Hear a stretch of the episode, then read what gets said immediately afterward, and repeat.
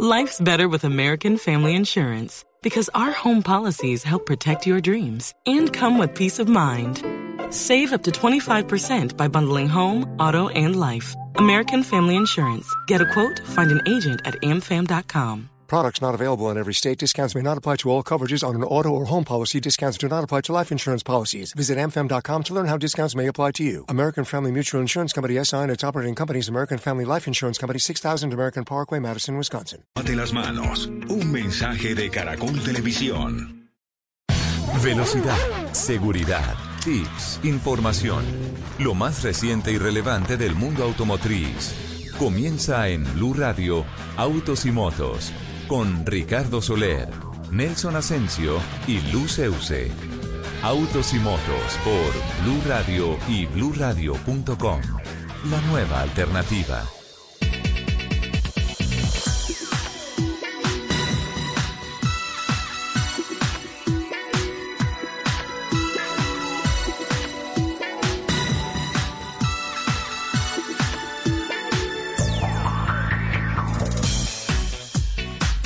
11 de la mañana, 21 minutos. ¿Qué tal amigos? Muy buenos días, qué gusto saludarlos. Es sábado, estamos arrancando las dos horas que dedicamos a todas las noticias que tienen que ver con la industria de los autos, las motos, la competición a motor, infraestructura, seguridad vial, todo lo que tiene que ver con esta apasionante industria que se mueve sobre ruedas. Nuestra plataforma técnica hoy se mueve gracias a don Freddy García, don Eduardo Molano, Gina Paola Vega y Dayani Corredor nos acompañan en la producción periodística. Laurita Daza está en la plataforma digital y a esta hora, después del ciclismo, todos listos a empezar a acelerar con toda la información que hemos preparado para todos ustedes. 11 de la mañana, 22 minutos. ¿Qué tal, Lupi? Buenos días, ¿cómo estás? Mi querido Ricardo, muy buenos días. Fríos, pero lindos días. Eh, un sábado maravilloso, volviendo a la realidad después de pasar un fin de semana maravilloso en la Amazonía del Caquetá. Eh, pero bueno, aquí firmes al lado del cañón. Feliz de poder estar con ustedes estas dos horas del sábado. Le recuerdo nuestro Twitter, arroba Blue Autos y Motos, arroba Ricardo Soler 12, arroba Luz Euse con doble S y por supuesto nuestro musical arroba Ascensión Elsa. e tira forte il vento su una vecchia terrazza davanti al golfo di. Señoras y señores, ¿qué tal? Muy buenos días, bienvenidos a Autos y Motos. Es un placer compartir como todos los sábados con mis compañeros, con los oyentes y en general con todo el mundo a través de www.bluradio.com en el mundo Autos y Motos. Lo primero que tengo que decir es que esta canción no es de mi autoría, no es de mis gustos, no es de mi biblioteca. Oye. Eh, creo que esto suena más a don Ricardo Soler. Hola Richie, ¿cómo les acabó de ir en esa travesía? Solo le falta, solo le falta ponerse a cantar a Sole. Pero como no canten en el baño.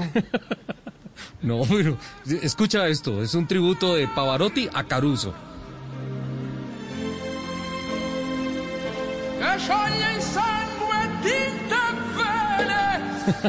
Los dos más grandes de la historia, o sea, es la selección Colombia, bueno, la selección Italia, pero, pero ese es bel canto, don Nelson. Nos fue muy bien, espectacular.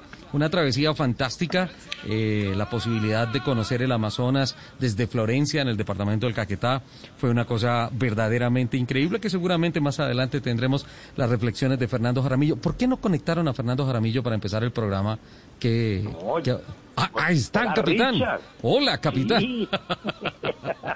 Hola, Richard. Un abrazo para ti. A ti te gusta Caruso, ¿no es cierto? Y te gusta Pavarotti, ¿eh? Pues pues mira, eh, primero le doy un beso a, la bella Lupi que nos acompañó y, un eh, saludo especial a Nelson Enrique. Yo pensé que era, al principio, pues sí, me gusta, eh, pero en un ambiente diferente, tengo que reconocerlo, pensé que eran los gritos de Nelson Enrique porque no había ido al caquetá.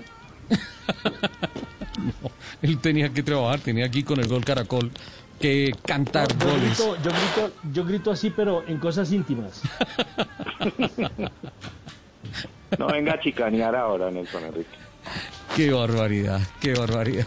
11 de la mañana, 25 minutos. Eh, bueno, voy a buscar un porrito o de pronto un joropo o alguna cosa para ponerlo un poquito más adelante. O don Nelson Asensio, mientras eh, pasa el corte ahora de las 11 y 30, eh, le doy carta abierta para que por favor arranquemos la siguiente media hora con una selección de su gusto. Pues a mí realmente Pavarotti, y especialmente en ese tributo a, a Caruso, eh, que justamente eh, se titula así, el nombre de la canción, me pareció una cosa maravillosa. Eh, decía Lupi que buenos, fríos días y pues me parece que el bel canto es maravilloso para subir la temperatura, pero sí, si venimos de, de, del Amazonas y estamos en el trópico, pues de pronto cabe otro, otro ritmo. pues, ¿Sabes, Richie, que yo estuve, ¿sabes, Richie, que yo tuve la fortuna de asistir al estadio Nemesio Camacho y Campín el día que Pavarotti cantó aquí en nuestro país. Sí, sí, sí, sí, sí. Fantástico. Tuve esa ¿eh? fortuna de ir. Eh, yo, le cuento, para ser, para ser más sincero y para que se vean un ratico. Yo no entendía absolutamente nada de esa música. Yo aplaudía porque veía a los demás aplaudiendo. Pero digamos que estuve en la gala. O sea, si todos aplauden, yo aplaudo, listo. Claro, claro, claro. Y si, y si hubieran silbado, yo también hubiera silbado, pero no tengo ni idea. Qué barbaridad. 11 de la mañana, 26 minutos. Silbidos, eso es lo que estoy escuchando en algunas estaciones de servicio en donde se ofrece el suministro de gas natural vehicular hay un problema que cada día está ganando en magnitud y el capitán Fernando Jaramillo podría hacernos una pequeña introducción de qué es lo que está pasando con este tema. Richard, es angustioso, verdaderamente, y, es una, torpeza que ha sucedido eh, en relación con el sistema eh, mediante el cual se registran los chips. Es decir, voy a, voy a hacer un pequeño resumen. Cada vehículo que quiere tanquear con gas natural vehicular en cualquier bomba del territorio colombiano, necesita tener un chip. Ese chip lo actualizan anualmente y anualmente se vence y hay que reactualizarlo para después de hacer una revisión exhaustiva a todo el sistema y hay unos eh, talleres especializados y autorizados para hacer ese procedimiento. sí el, lo que hacen es una revisión del tanque, una revisión de las líneas, que no haya fugas, que esté funcionando perfectamente el sistema y, es lo que se hace anualmente para garantizar y evitar que pueda haber accidentes eh, con respecto a este tema. Entonces, las personas que se les ha vencido ya el, este chip necesitan actualizarlo y resulta que desde hace tres semanas el ministerio cambió la plataforma porque la plataforma la estaba utilizando eh, particulares. digamos un particular exactamente. Y resulta que decidieron eh, tomar riendas de eso pero ha sido muy desafortunado la, la implementación del sistema. Entonces muchas personas no han podido tanquear no van a poder tanquear no se sabe hasta cuándo eh, con gas pero adicionalmente hay otro tema al respecto, es que hay personas que son entidades, que son las, certificadoras de estos talleres, que hacen las conversiones a gas, que no pueden eh, eh, generar ingresos porque no pueden certificar ninguno de los vehículos que están actualizando, simplemente actualizando. Este es un proceso como el CDA que actualiza la revisión tecnomecánica, la revisión de gas se tiene que actualizar para activar el, el chip. Entonces, es dramático. la verdad es dramático. Mire, capitán, estoy haciendo unas, algunas averiguaciones al respecto y en efecto eh, la radiografía que usted presenta es eh, exactamente el panorama que se está viviendo en esa línea de negocio de los combustibles en el país, que es obviamente la distribución del gas natural vehicular. El tema y la complejidad radica en que, pues como tú lo eh, comentabas acertadamente, la información, los datos, los registros para los carros certificados estaban a través de plataformas particulares que ahora se mudaron a una plataforma gubernamental. En estos momentos la información y lo que es oficial es lo que está dentro de la plataforma que se conoce como SICOM, que a diferencia de las particulares exige un poco de información mucho más detallada. ¿Por qué? Porque pues básicamente la política del ministerio es velar porque del Ministerio de Minas y Energía, quiero hacer claridad, es velar porque los vehículos estén bien adecuados, eh, bien convertidos o que desde nacimiento hayan sido eh, perfectamente concebidos para recibir el gas natural vehicular. En todo ese proceso, capitán, hay que, eh, hay que tener en cuenta que hay vehículos dedicados, que son los que nacen a gas, o vehículos convertidos, que deben tener certificaciones más allá de que sea el automóvil, las partes que se utilizan para eh, la tercera, cuarta o quinta generación del gas, eh, los certificadores también, aunque suene redundante, deben estar certificados y obviamente todo el proceso para que haya una seguridad total en el momento de no solamente tanquear, si vale el término, con gas, y el óptimo funcionamiento que va desde la calidad de los cilindros y el estado de los cilindros y todas esas cosas. Eh, eh, son, son tres certificaciones para poder uno decir, listo, voy a poner en gas y y ahí entonces empieza a complicarse un poco el tema porque de pronto en alguna de esas tres habla una certificación que no esté lista. Entonces, pero en estos momentos ese no es el problema. El problema es que la información del database que había de particulares a lo que hoy en día exige SICOM eh, se necesita más información. Y tenemos un gran problema y es que, por ejemplo, hay eh, muchos carros que están en estos momentos certificados, pero que los chips no se pueden activar porque obviamente no están en el sistema. Y hay un problema mayor y es que, eh, por ejemplo, si eh, un carro particular, si Lupi en el año 2011, 2012 hizo la conversión en un taller que hoy en día desapareció, ¿quién va a responder por esa información? ¿Cómo se recupera esa información? En la línea de soluciones que propone el Ministerio, no está que a través de la página del Ministerio uno pueda entrar y decir, mi carro es tal, modelo tal, placas tal, kilometraje tal, conversión en tal lado a cuarta generación, a quinta generación de gas, hecha en tal lado y todas esas cosas viene funcionando así. No, entonces la ruta que hay en estos momentos y lo que están pidiendo los certificadores, que es, una solución pronta porque todos quieren formar parte de la solución, es que las personas que en estos momentos están en el limbo acudan a esos talleres en donde se hicieron las certificaciones traten de, por medio de ellos, saber cuál es toda la información que requiere el SICOM para que ahí sí puedan estar dentro del sistema y puedan volver a utilizar el gas natural vehicular, algo muy complicado. Mira, es, la improvisación es terrible. Te digo que yo voy al mismo taller desde hace más de seis años, cuando hice la conversión de mi carro a gas. Y hay otra cosa, o sea que no tengo que ir a ningún otro taller, sino que es en el mismo. Y ahí no tienen la información porque la borraron. Y hay otra cosa que me preocupa muchísimo porque hay una improvisación terrible al respecto y es todos los tanques tienen improntas y tienen números de serie con la fabricación y, están impresos y eh, digamos en relieve en los tanques, por ejemplo, los cilindros de gas. Eh, o sea que no sé dónde ahí está el, el, daño, pero, pero hay una improvisación terrible, no hicieron pruebas no eh, cargaron la base de datos correctamente y en este momento hay una gran cantidad de vehículos que no pueden utilizar el gas, que no, mm, eh, digamos, el costo, la diferencia para, por, por, decir algún taxista, la diferencia puede ser del doble en el consumo de dinero entre combustible, gasolina y gas. Capitán, te ruego un favor, mil disculpas, 11 de la mañana, 33 minutos. Vamos a hacer un corte en nuestra programación porque se presenta una noticia de última hora con relación a las elecciones presidenciales de los Estados Unidos. 11 de la mañana, 33 minutos, servicio informativo de Blue Radio. Blue Radio interrumpe la programación. Una noticia urgente está en desarrollo. 11.33 minutos, atención, interrumpimos a esta hora Autos y Moto, regresaremos en instantes porque hay noticia muy importante que a esta hora están recogiendo varios medios de comunicación en los Estados Unidos, los medios más serios, la agencia Associated Press, NBC, CNN y otros medios en el planeta están confirmando a esta hora que los votos electorales de Pensilvania van para Joe Biden. La diferencia con Donald Trump es prácticamente inalcanzable para el presidente actual y están informándole al mundo que después de 72 horas, casi 96 horas de la jornada de elecciones del pasado martes, el demócrata Joe Biden es el presidente número 46 en la historia de los Estados Unidos. Noticia de gran trascendencia por las implicaciones y porque el presidente Trump se ha negado a reconocer su derrota. Silvia Patiño, buenos días. ¿Cuáles son las proyecciones que tienen a esta hora los medios internacionales?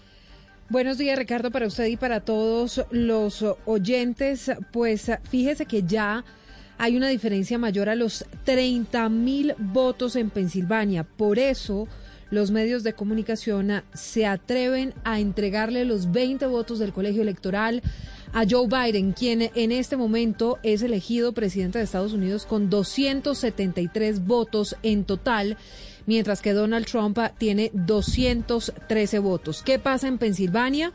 Joe Biden tiene el 49.6% de los votos, 3.345.724 mientras que su contendor, el republicano Donald Trump, tiene 49.1% de los votos, 3.311.310 votos.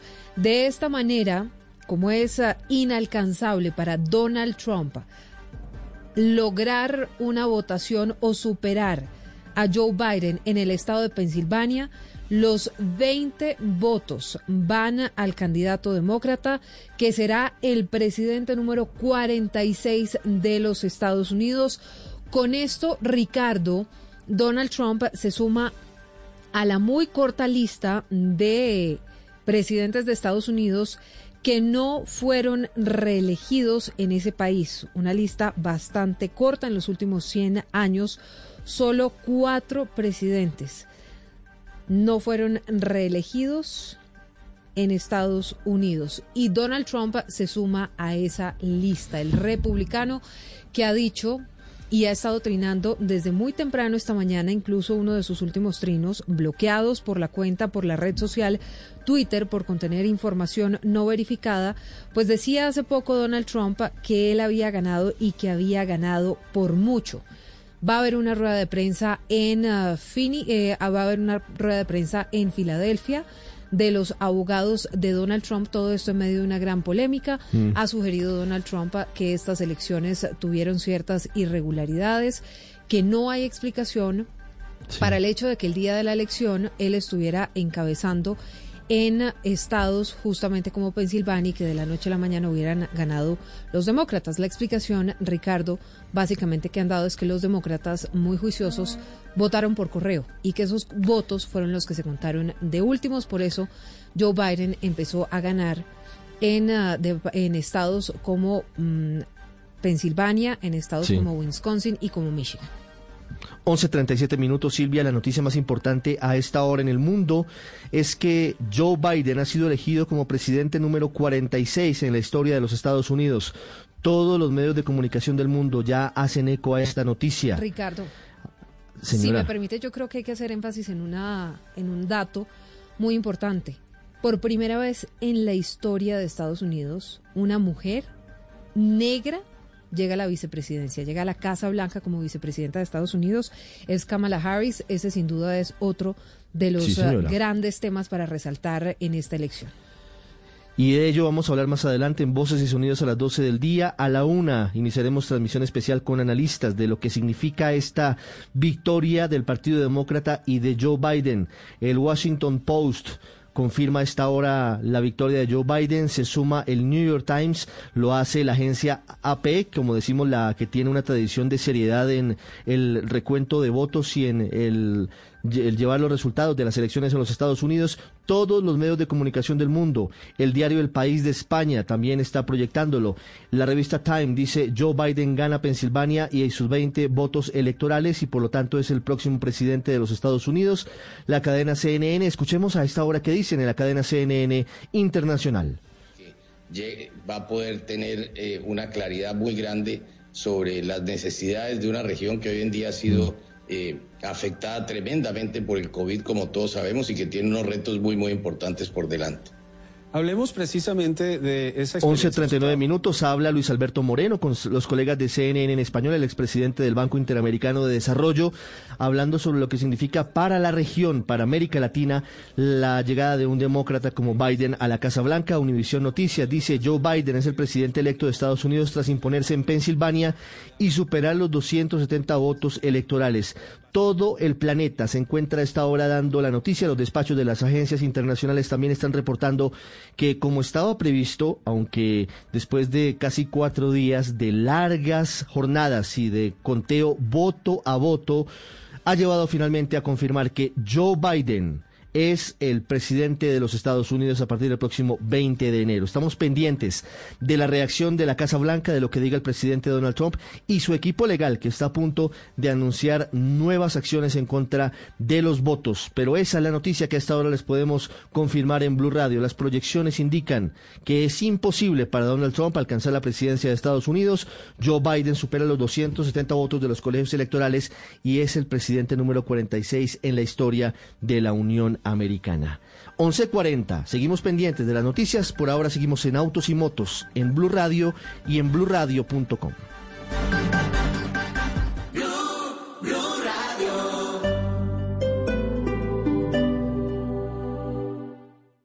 Todos los sábados a la una de la tarde en Blue Radio lo ubicamos en la noticia. Gracias por acompañarnos en el radar. Estamos analizando. El radar. Lo que usted quiere saber de lo que está pasando. Descubra con Ricardo Ospina y un amplio equipo de periodistas el origen de las noticias. Más importantes de la semana aquí en Blue Radio y BlueRadio.com. El radar. Todos los sábados a la una de la tarde en Blue Radio. La nueva alternativa. Este sábado en Travesía Blue Habitaciones domotizadas en Medellín, un hotel de lujo con alta tecnología y amigable con las mascotas. Encontramos el mejor queso mozzarella del país, queso de capa, una tradición con más de un siglo de historia en Montpaux. Charlamos con Dominic, el alemán más colombiano de todos, quien volvió al país luego de una larga cuarentena. Este sábado, después de las 3 de la tarde por Blue Radio. Y recuerda que viajar con responsabilidad también hace parte de la nueva alternativa.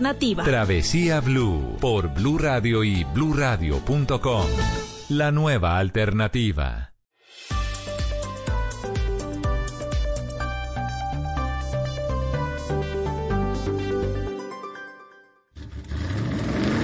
Voces y rugidos en autos y motos de Blue Radio. Voces y rugidos. Hyundai Motor Company ganó tres premios Red Dot 2020 en el grupo Design Concept, incluido lo mejor de lo mejor en la categoría movilidad y transporte.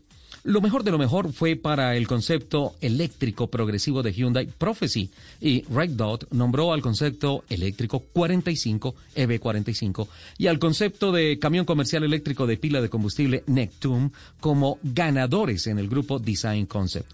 Prophecy y 45 son parte de la marca exclusiva de vehículos eléctricos de Hyundai Ioniq. De los 4.170 diseños de concepto presentados al Red Dot Award Design Concept de este año, solo 41 trabajos ganaron lo mejor de lo mejor y 188 se impusieron en la categoría ganadores. 20 profesionales internacionales evaluaron las presentaciones basándose en la innovación, viabilidad y funcionabilidad.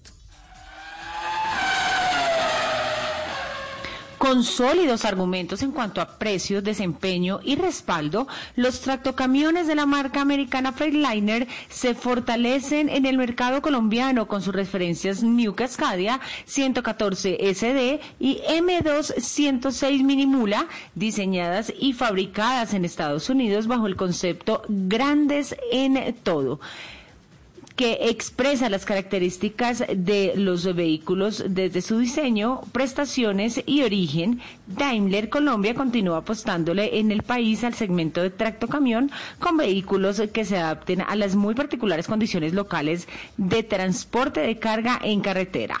Estos tractocamiones cuentan con una red de concesionarios de 12 puntos de servicio y 4 puntos de distribución de repuestos autorizados a nivel nacional que ofrecen kit de repuestos diseñados a la medida de cada negocio, soporte técnico especializado, acuerdos de mantenimiento diseñados para cada tipo de operación y soporte en gestión de flotas. Katy presentó en el país la cuarta generación del Multistrada B4, una motocicleta que combina el placer de la conducción deportiva sobre asfalto con una fácil manejabilidad en off-road, junto con confort certificado tanto en viajes de largo recorrido como en el uso diario. Este modelo representa la filosofía de la constructora italiana de sumar cuatro motos en una, fórmula que desde el 2010 impulsa la marca en su línea multistrada, que se traduce como múltiples carreteras. la nueva multistrada B4 fabricada en Borgo Panigale y que llega al país disponible en las versiones S y S Sports, ambas disponibles opcionalmente con llantas de radio, evoluciona también en la forma de adquisición de la moto, pues ahora se presenta con kits de accesorios personalizados. La industria automotriz local marca una importante tendencia hacia la recuperación al registrar durante octubre la venta de más de 19 mil vehículos.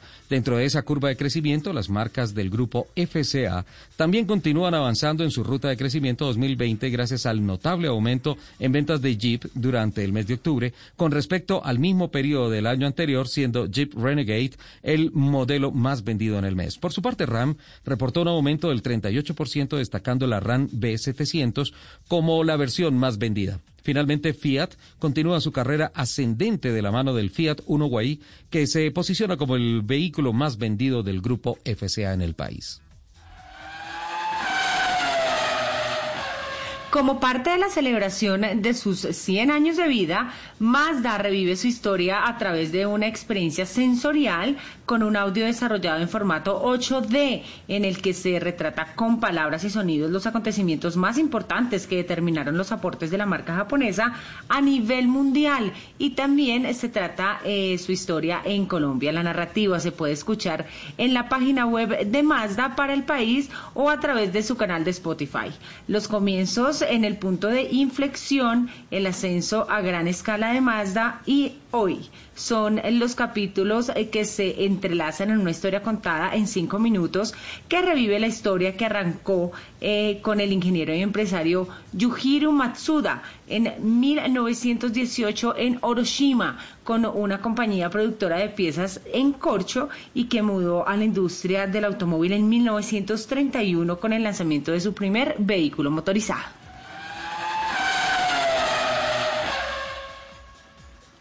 Bajo el lema Unidos superando la crisis con grandeza y esperanza, se llevó a cabo entre el 28 y el 29 de octubre el Congreso Anual de la Federación Nacional de Distribuidores de Combustibles y Energéticos, Fendi Petróleo, gremio que representa a los empresarios distribuidores minoristas de combustible líquido y gas natural vehicular. En dicho congreso se analizó el estudio realizado por más de 140 tanques de estaciones de servicio de todo el país, que reveló que en un alto porcentaje de estas sufren problemas de degradación de combustible, los cuales afectan la integridad del producto y de su infraestructura. Los invitamos a que sigan con la programación de Autos y Motos aquí en, Blue Radio.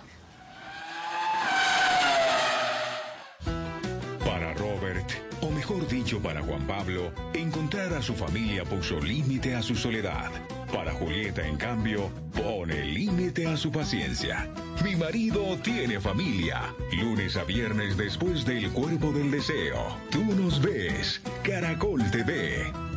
Eres un romántico empedernido. Sabes que por amor haces lo que sea. Incluso cocinar las más ricas pastas. Y traer a tu casa una de las ciudades más románticas del mundo. Donde Romeo y Julieta se amaron por siempre. Sin duda, eres un campeón. Una de las capitales mundiales de la ópera. Para ti, nada es imposible. Apuesto a que eso no se lo esperaba. Pastas Verona. Si sabes de amor, sabes de pasta. Trabajamos pensando en usted.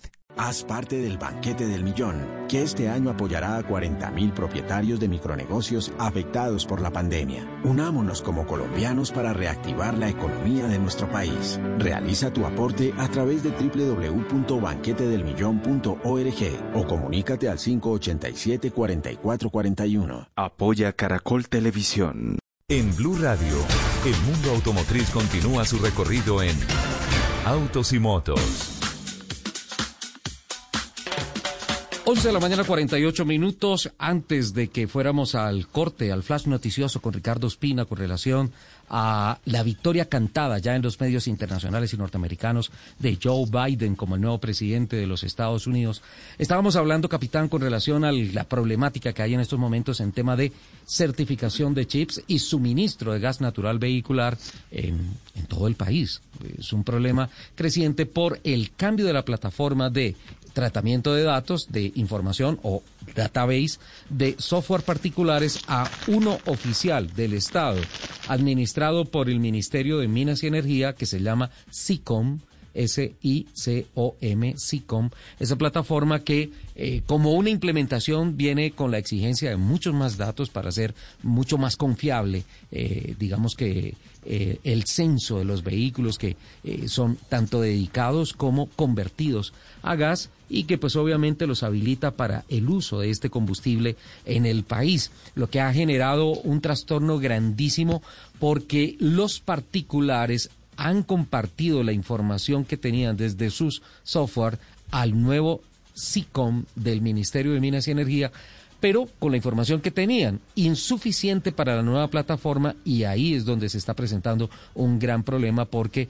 eh, muchos vehículos que tienen certificación no pueden en estos momentos eh, ir a tanquear, ir a poner gas en sus vehículos en las estaciones de servicio porque no aparecen en el sistema o peor aún, ni siquiera eh, tienen una certificación por la falta de datos que tienen que de origen, pues básicamente si uno hace una conversión, le piden los datos del momento, pues obviamente pues no es necesario entregar más datos pensando que más adelante va a cambiar el software y por lo tanto se quedaron cortos en esa información.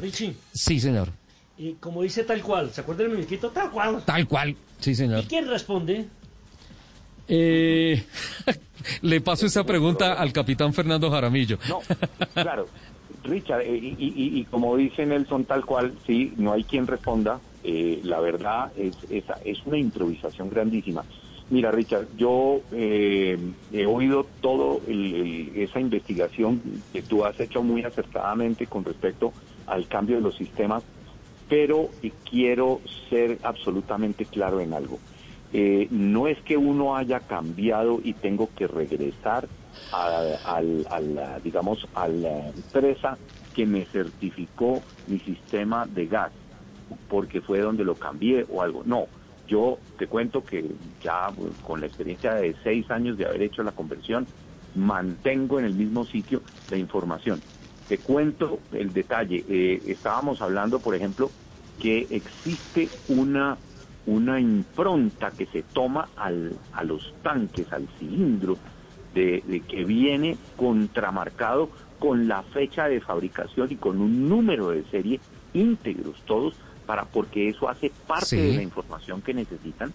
Y resulta que la, lo que me dicen los técnicos es que al hacer eh, el cambio de, la plataforma en, en, el ministerio, en el SICOM, cambiaron la fecha de fabricación del, eh, del tanque que nosotros veníamos, pues que yo venía utilizando todo el tiempo y que venían certificando que cada, cada cinco años hay que hacerle una prueba de estanqueidad. Pero, pero ¿por qué esa, esa alteración de la información original, capitán? ¿Eso es manipulación en el proceso de cambiar o simplemente copy-paste para el nuevo, para el nuevo pues, software?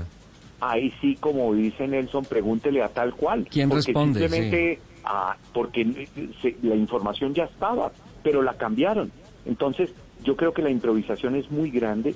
Siempre que hay un cambio en un sistema de información, yo trabajé 22 años en la industria de, información, en, de sistemas de información, y sé que la implementación de un nuevo sistema hay que hacer paralelos y hay que hacer eh, pruebas previamente a lanzarse para que un sistema opere en línea.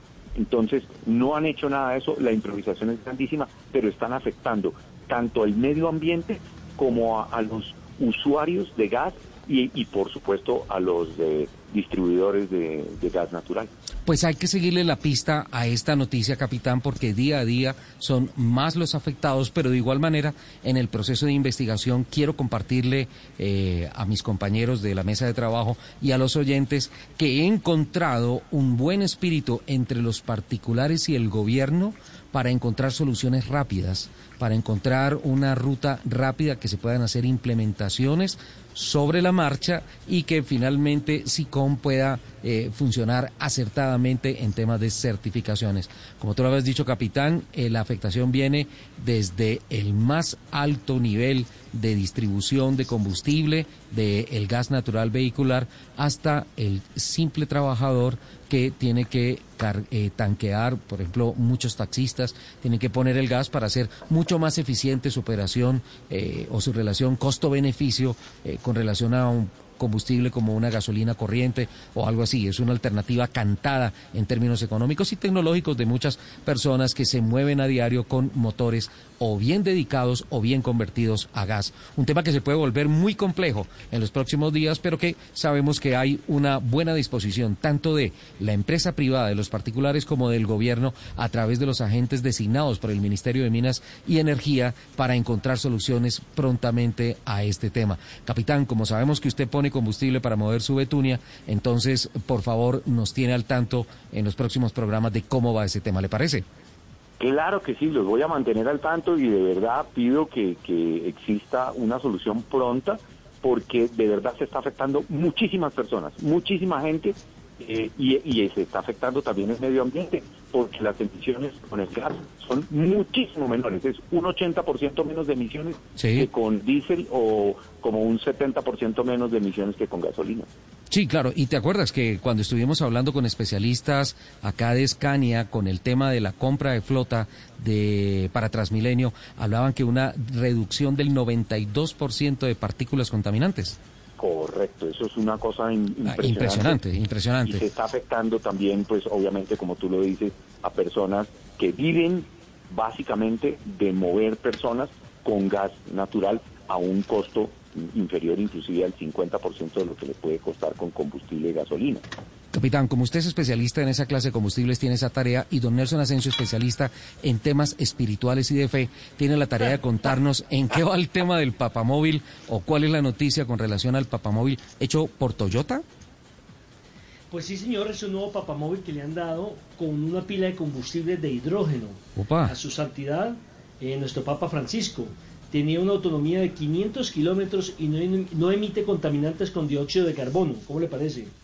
Mire, el vehículo cuenta con una longitud de 5.1 metros y una altura, incluyendo el techo, de 2.7 metros, lo que le permite pues al Papa Francisco pararse y saludar de pie visible para el público, que era una de las cosas que más se estaba pidiendo, ¿no? Porque pues generalmente también tiene su silla, él va sentado y eso, pero cuando hay mucha aglomeración de gente, pues él se para, él saluda y él es, él es muy dado a estar, a compartir con la gente. A tal punto que recuerden que creo que fue en Brasil que se bajó el papamóvil a saludar a la gente. Sí, sí, sí, se metió a una favela, ¿te acuerdas? Se metió a una favela a, a jugar fútbol con los niños, eh, que, fue, que fue un acto muy cuestionado por todo su montaje de seguridad, pero tremendamente aplaudido por toda la feligresía del mundo. El auto es de color blanco de Toyota Mirai. Digamos que este auto es uno de los dos vehículos Toyota Mirai especialmente fabricados y donados a la Conferencia Episcopal Católica de Japón para las necesidades del pontífice. Ajá. Eh, hay que decir que este es un vehículo prácticamente del futuro, cuyo nombre en japonés significa futuro precisamente, el Sí. Toyota Mirai, y es la primera berlina alimentada por hidrógeno de producción en serie en el mundo.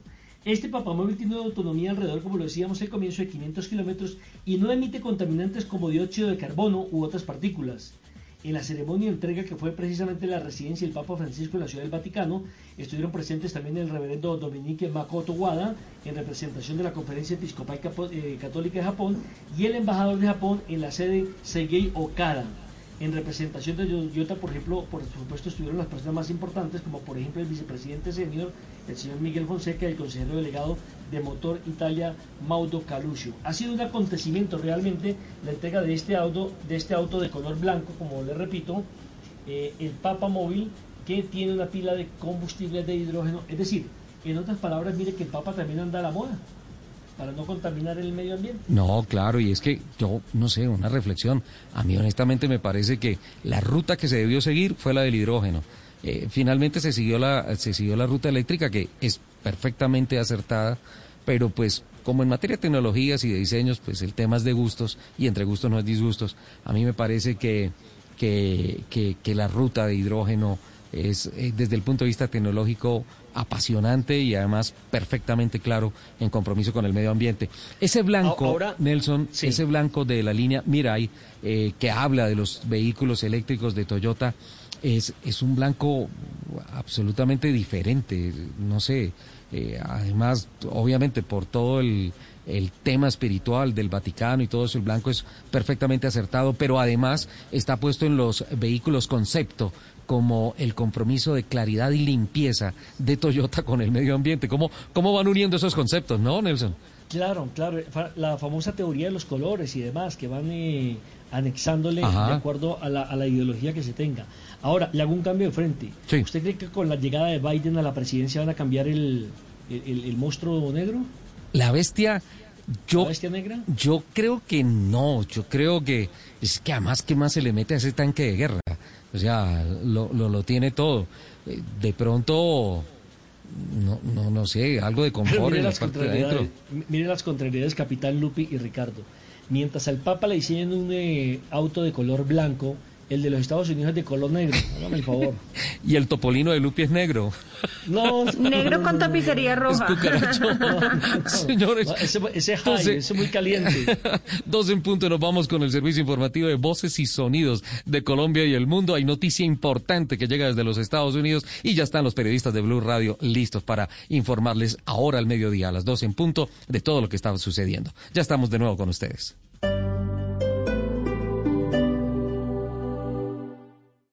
Este viernes. Gol. Juega. Gol. Mi selección Colombia. La pasión del balón, alegría del gol. En Blue Radio está lo que te hace gozar. La bandera es unión, selección es pasión. Sufrir es emoción.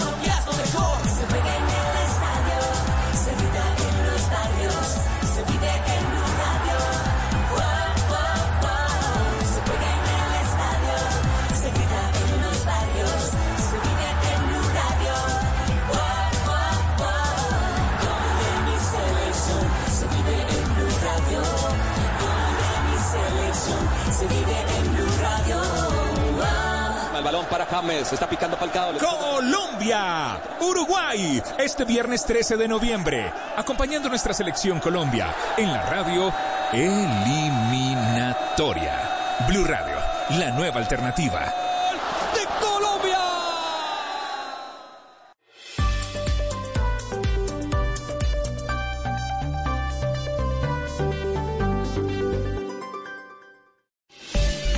Misfacturas.com.co, especialistas en facturación electrónica, con el respaldo de Mi Planilla y Compensar, presentan la hora en Blue Radio. 12 del mediodía, dos minutos. Implementa la facturación electrónica de tu empresa con misfacturas.com.co y recibe un mes de prueba gratis. Planes desde 14,450 pesos masiva. Regístrate en misfacturas.com.co. Aplican condiciones. Voces y sonidos de Colombia y el mundo en Blue Radio y bluradio.com, porque la verdad es de todos. Son las 12 del mediodía, dos minutos. Es un gusto saludarlos en este mediodía de sábado con la noticia más importante en el mundo. La elección de Joe Biden como el presidente número 46 de los Estados Unidos.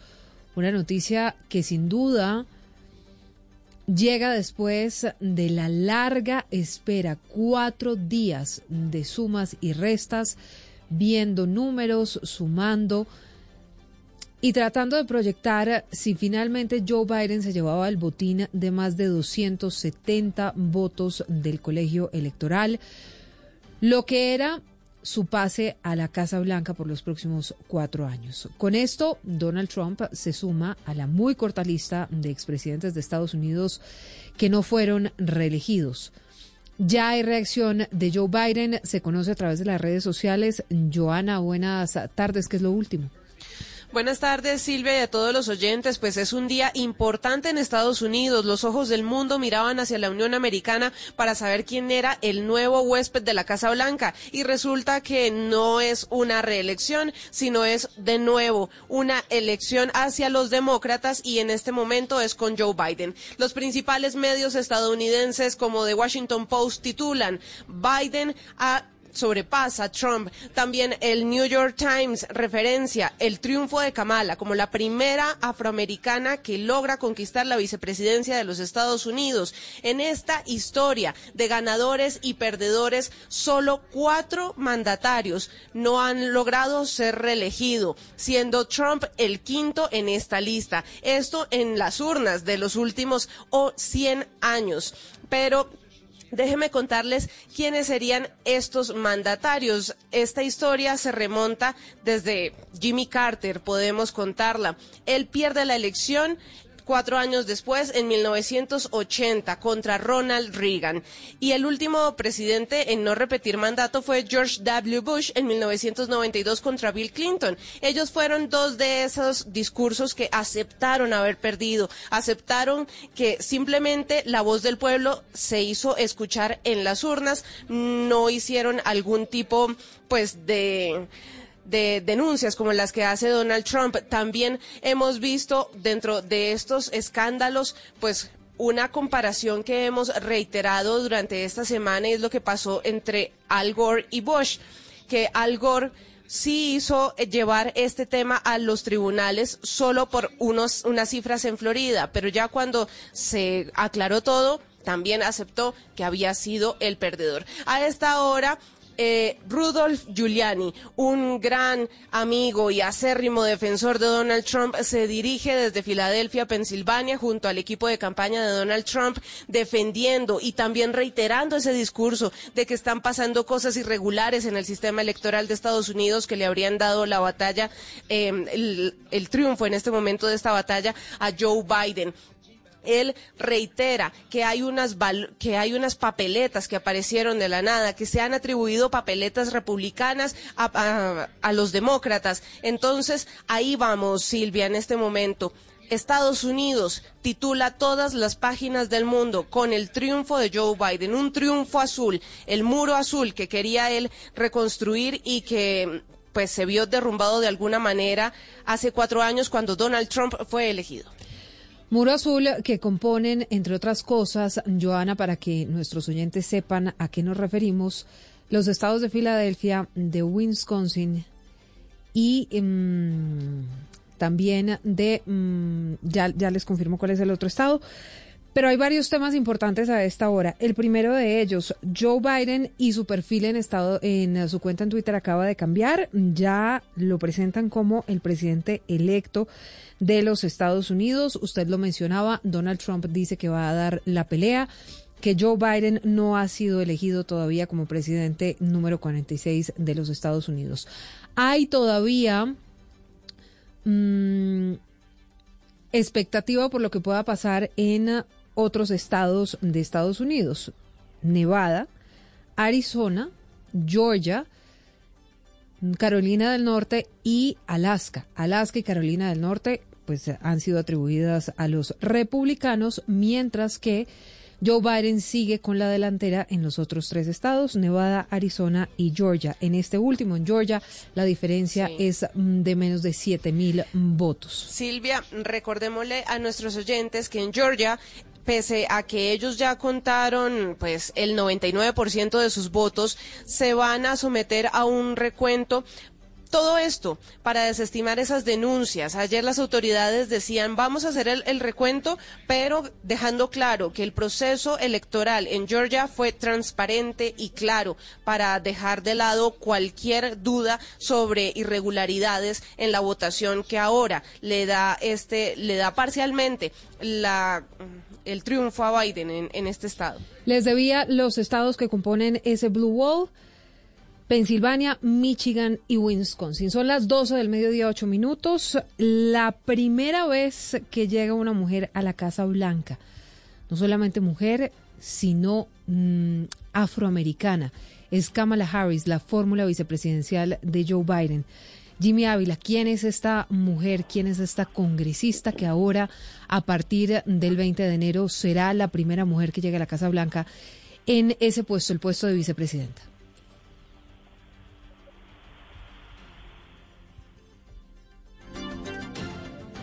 Buenas tardes, sí. Pues les cuento que la primera mujer a sus 56 años eh, que en convertirse en, en, ascender precisamente de ascendencia asiática que se ocupa de la vicepresidencia de Estados Unidos a sus 56 años es Kamala Harris.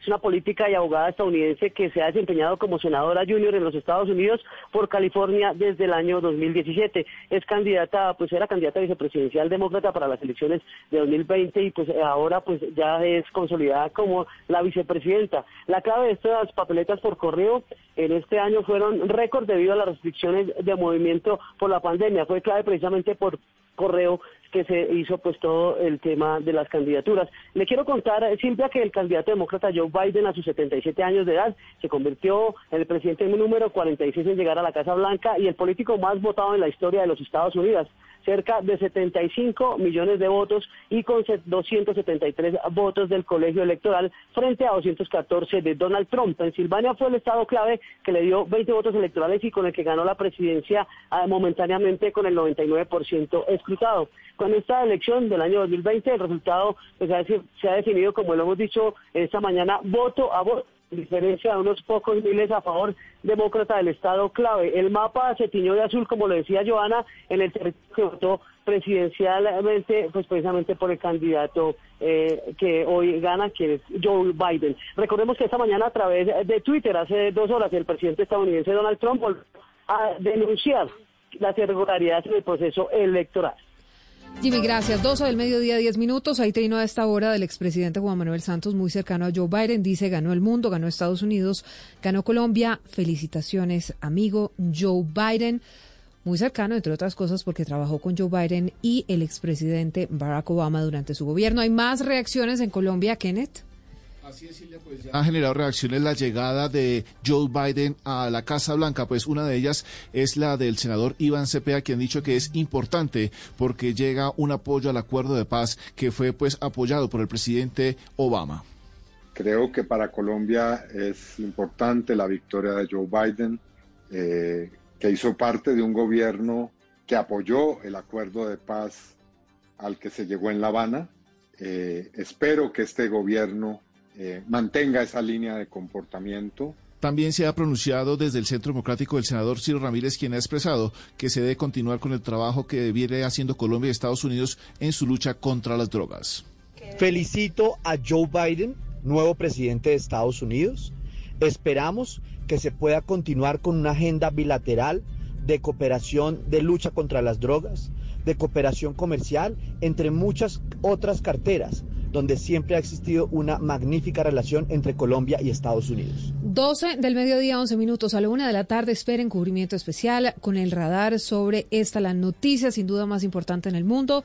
Repetimos, Joe Biden fue elegido presidente número 46 de Estados Unidos, así lo dicen las proyecciones.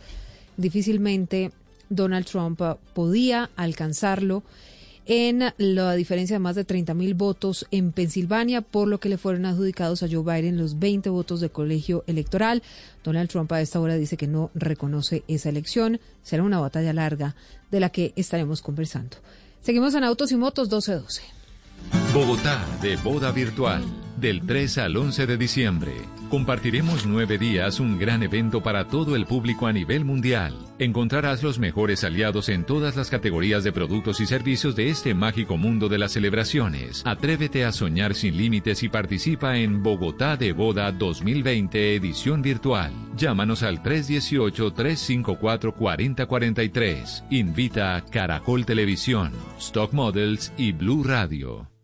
Este domingo a las 12 del día, Generaciones Blue. La importancia del juego para la crianza de nuestros niños, de esto estaremos hablando en Generaciones Blue. Generaciones Blue, este domingo a las 12 del día, Generaciones Blue por Blue Radio y bluradio.com. La nueva alternativa. Solo la más alta conciencia sobre nuestra vida cambiará la suerte de esta pandemia. Agradecemos a cada uno de nuestros clientes por ser esos aliados estratégicos que siempre han estado allí. Sientan la plena confianza que nuestra relación no se verá afectada por esta coyuntura. Nuestras plantas de harina de trigo, maíz y nuestra división de pasta, galletas, café y cereales continuarán operando como siempre. En todo momento estaremos dispuestos a garantizar un excelente servicio. En Organización Solarte, trabajamos pensando en usted. Escuchas Autos y Motos por Blue Radio y bluradio.com.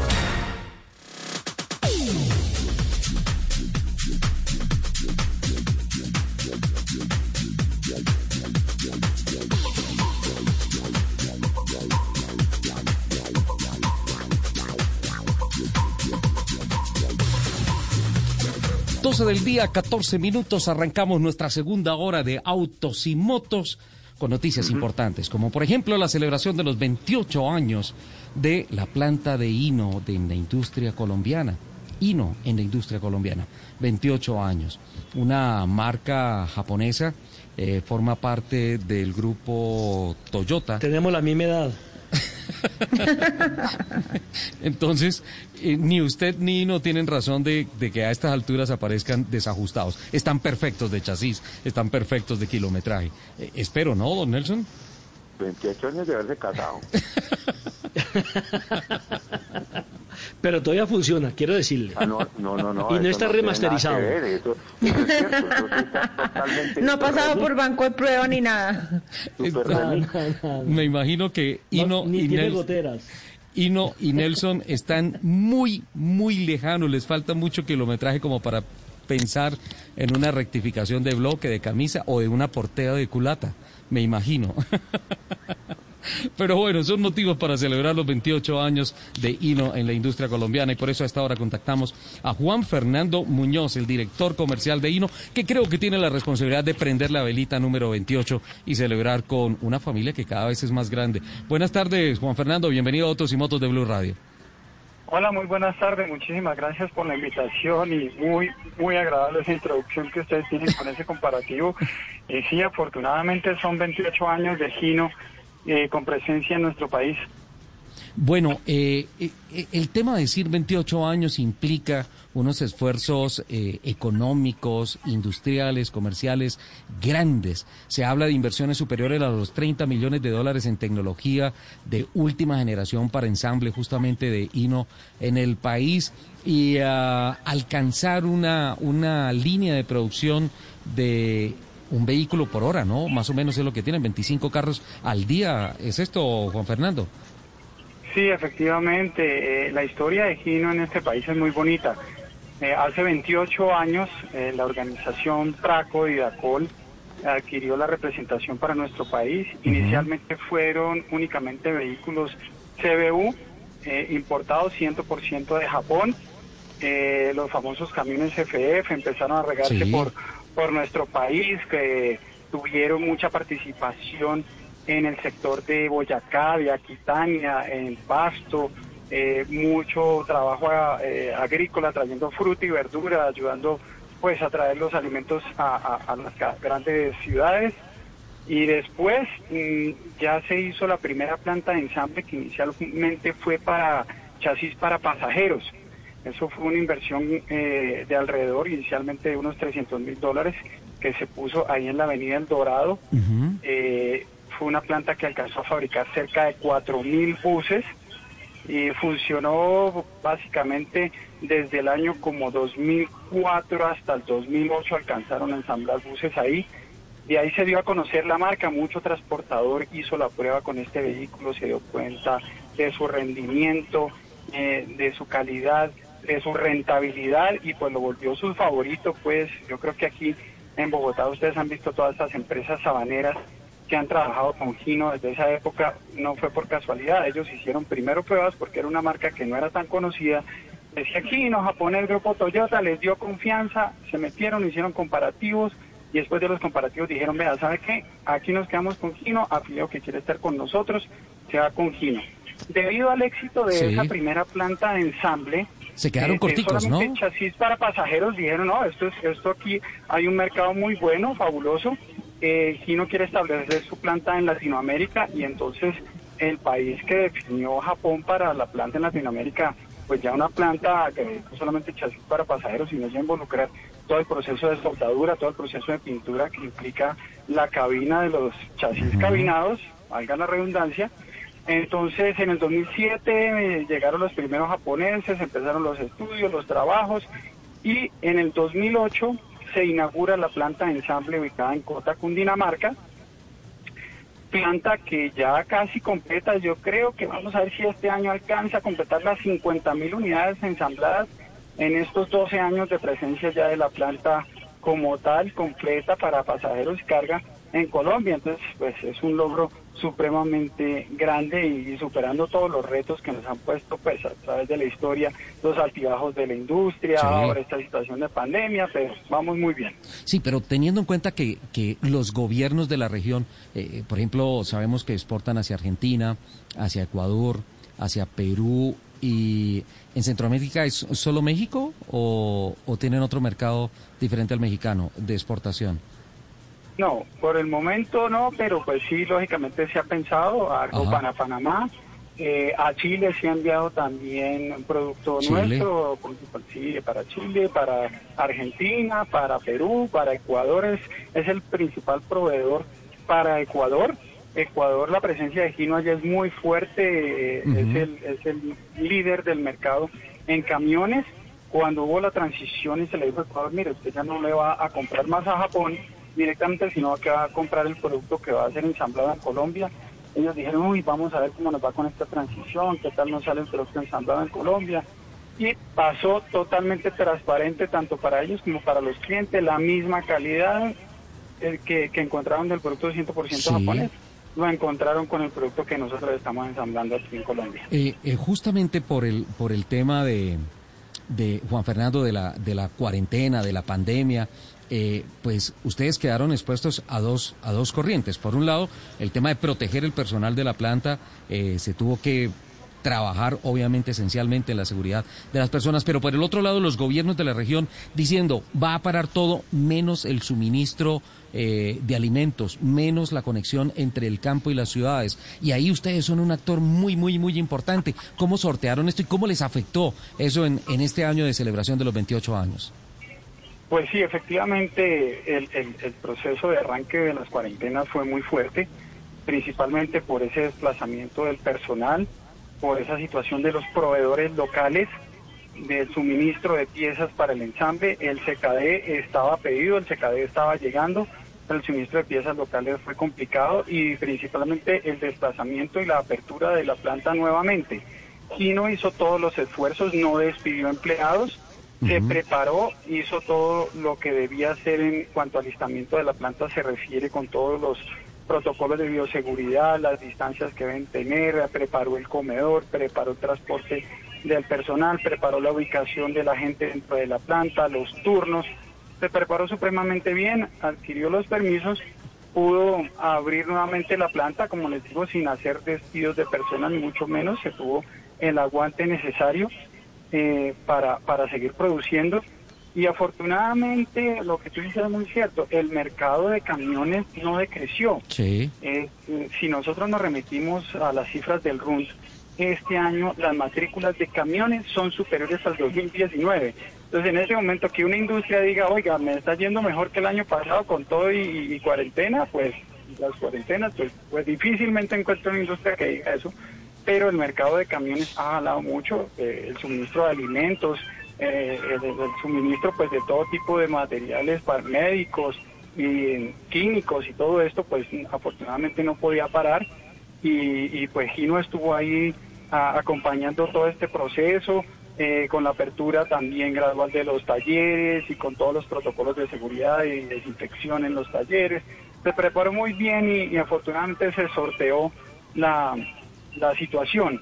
Eh, eso sí, inclusive eh, quedando un poco corto de inventario. O sea, el mercado se pensó en un momento que iba de pronto a tener una contracción por la, por la situación que se estaba viviendo. Pero el mercado, como les cuento, siguió jalando e inclusive se, nos vimos cortos, nos vimos cortos y necesitamos más carros de los que se podían producir para vender. Estoy tratando de hacer las cuentas sin que me dé pánico una nómina de más o menos 2.400 trabajadores, ¿verdad?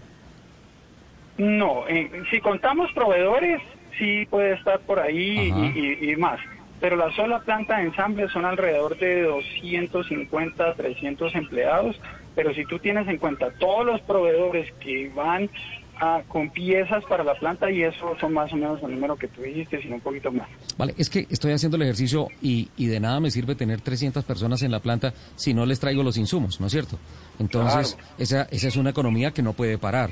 Eh, entonces, mirando esa afectación sin mm, vitrinas abiertas, sin posibilidades comerciales, es, con todas las características de esta pandemia, eh, no deja a uno de por momentos darle pánico en pensar cómo, cómo encuentra el equilibrio y la sostenibilidad para pasar el gran chaparrón que fueron eh, cinco o seis meses de, de, la parte fuerte de esta primera parte de la pandemia, eh, sin tener que, lo que tú dices, dejar de pensar en la gente y decir, hasta aquí llego, hasta acá llega su contrato, no puedo más, protegiéndolos con su trabajo, ¿no? Es una operación complicada.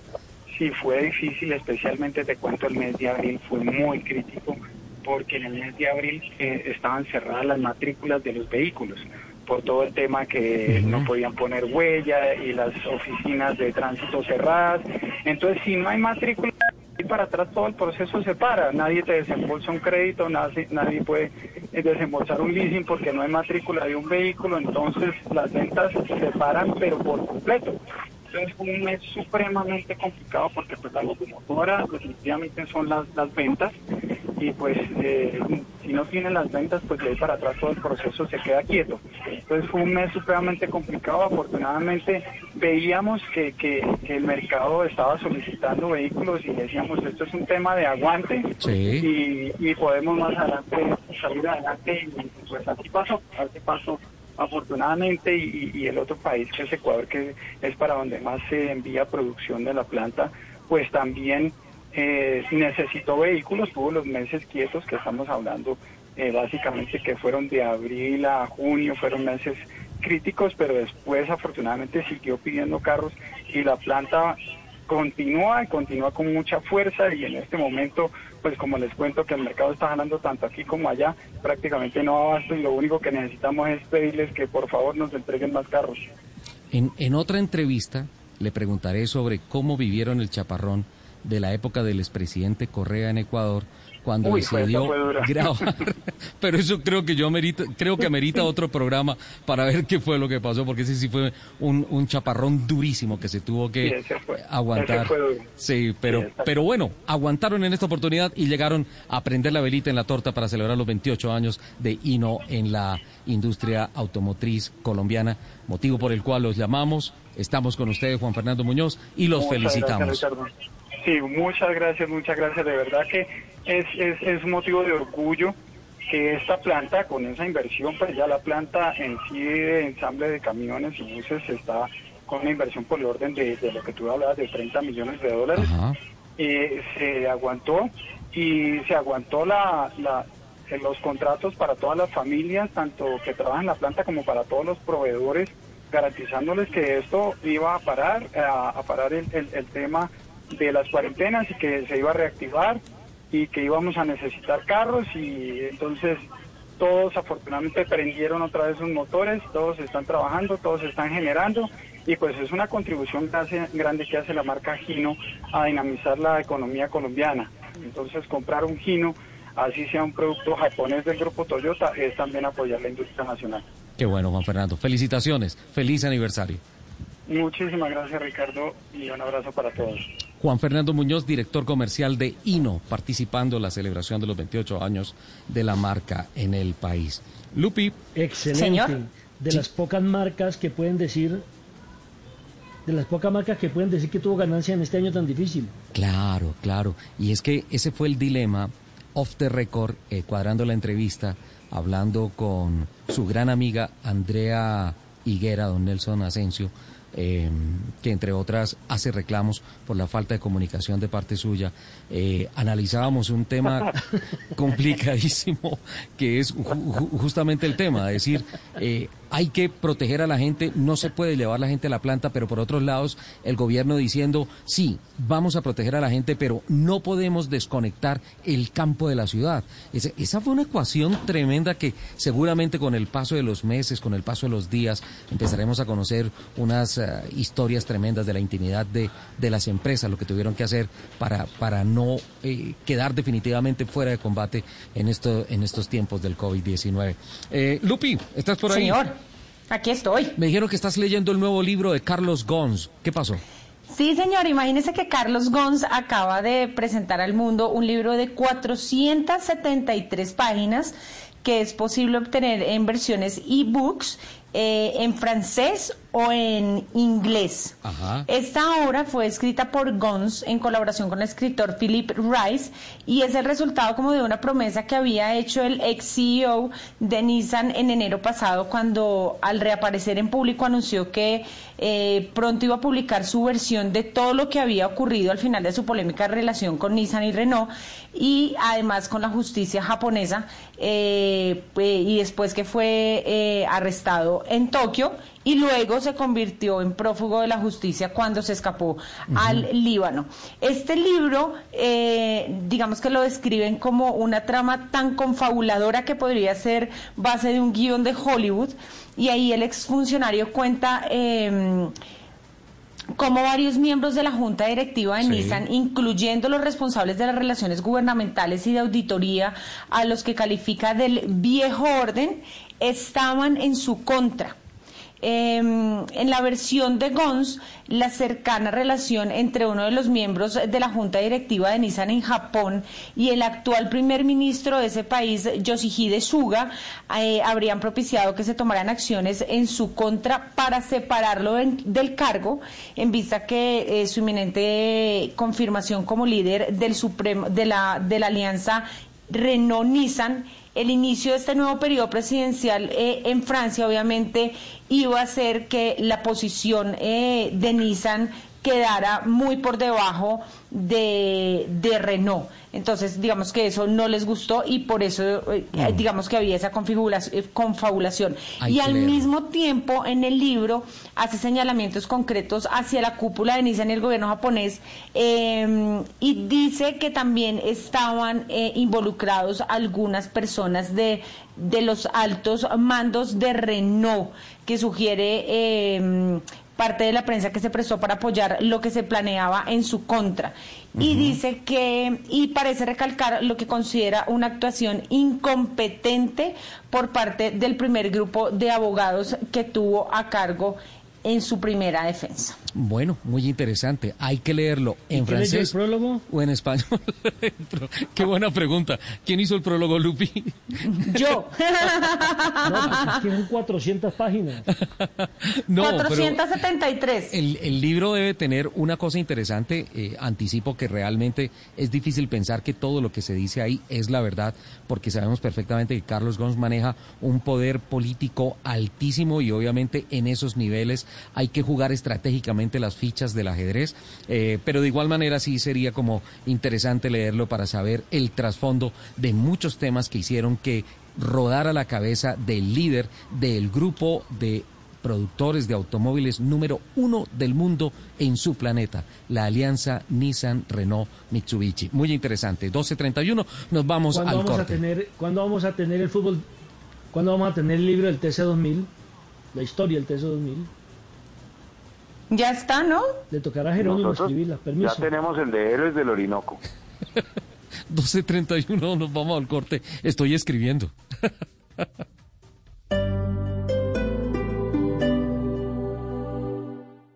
Ahora en Blue Radio los foros virtuales Blue 4.0. Conéctese con nuestros canales digitales. No se pierda este 10 de noviembre a las 11 de la mañana una conversación entre la vicerrectora de la AEAN, Juanita Rodríguez Catá, el exministro de las TIC y presidente de la Alianza IN, David Luna, la presidente ejecutiva de Fedesoft, Jimena Duque, y el profesor de la Universidad de California, Berkeley, co-creador de Jupiter, Fernando Pérez, sobre ¿están las universidades formando el talento que necesita el nuevo mundo? Foros Blue 4.0.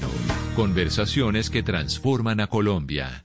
Todos los sábados a la una de la tarde en Blue Radio lo ubicamos en la noticia. Gracias por acompañarnos en el radar. Estamos analizando. El radar. Lo que usted quiere saber de lo que está pasando. Descubra con Ricardo Ospina y un amplio equipo de periodistas el origen de las noticias. Los más importantes de la semana aquí en Blue Radio y Blue Radio. El radar. Todos los sábados a la una de la tarde en Blue Radio. La nueva alternativa.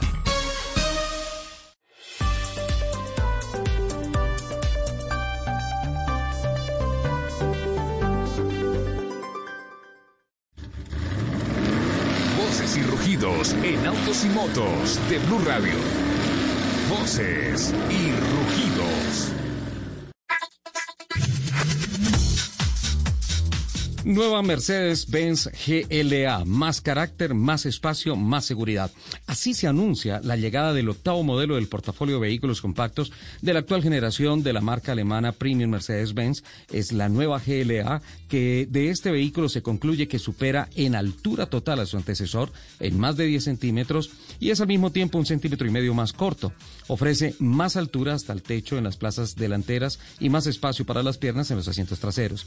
Puede reaccionar en situaciones de emergencia si el conductor no lo hace, pues el asistente de frenado activo se encarga en numerosas situaciones de iniciar un frenado autónomo para evitar una colisión o al menos para reducir su gravedad.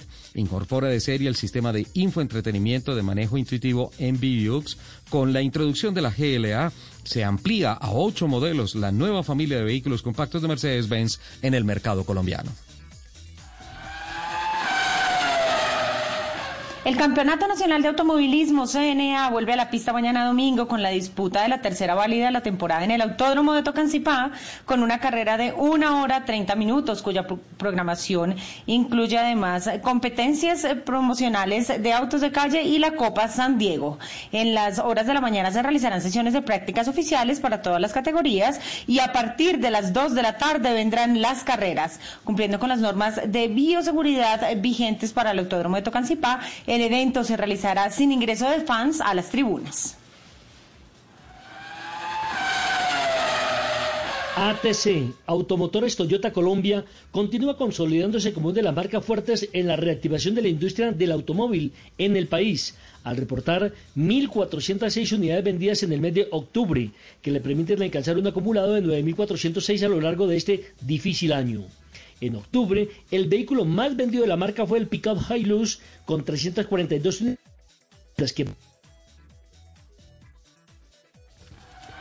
que lideró las salidas de vitrina en el mes. El señor Eje Egashira, presidente de Automotores Toyota Colombia, considera que al cierre del 2020 podrán superar la cifra de 11.000 unidades vendidas en todo el país. Seguiré escribiendo en mi nuevo computador. Ya me había presentado en varias convocatorias de cuentos y esta es la primera vez que gano, así que estoy muy feliz. Eso fue lo expresado por Alejandra Usgame Mesa, ganadora del concurso de cuento de movilidad segura promovido por Auteco y la Fundación Ratón de Biblioteca. Los 92 niños y niñas participantes hicieron parte de los 63 talleres de escritura previos que se realizaron con nueve instituciones educativas de Medellín, Bello e Itagüí entre el 8 de junio y el 24 de agosto, en los que participaron 1.224 niños. Los mejores cuentos fueron seleccionados por un jurado conformado por cinco personas. Luego de 35 carreras completadas, aún con la pandemia del COVID-19, la NASCAR Cup llega a su final con cuatro pilotos clasificados de los playoffs. El óvalo de Phoenix será eh, la sede por segundo año consecutivo de la definición del campeonato de la máxima división de NASCAR.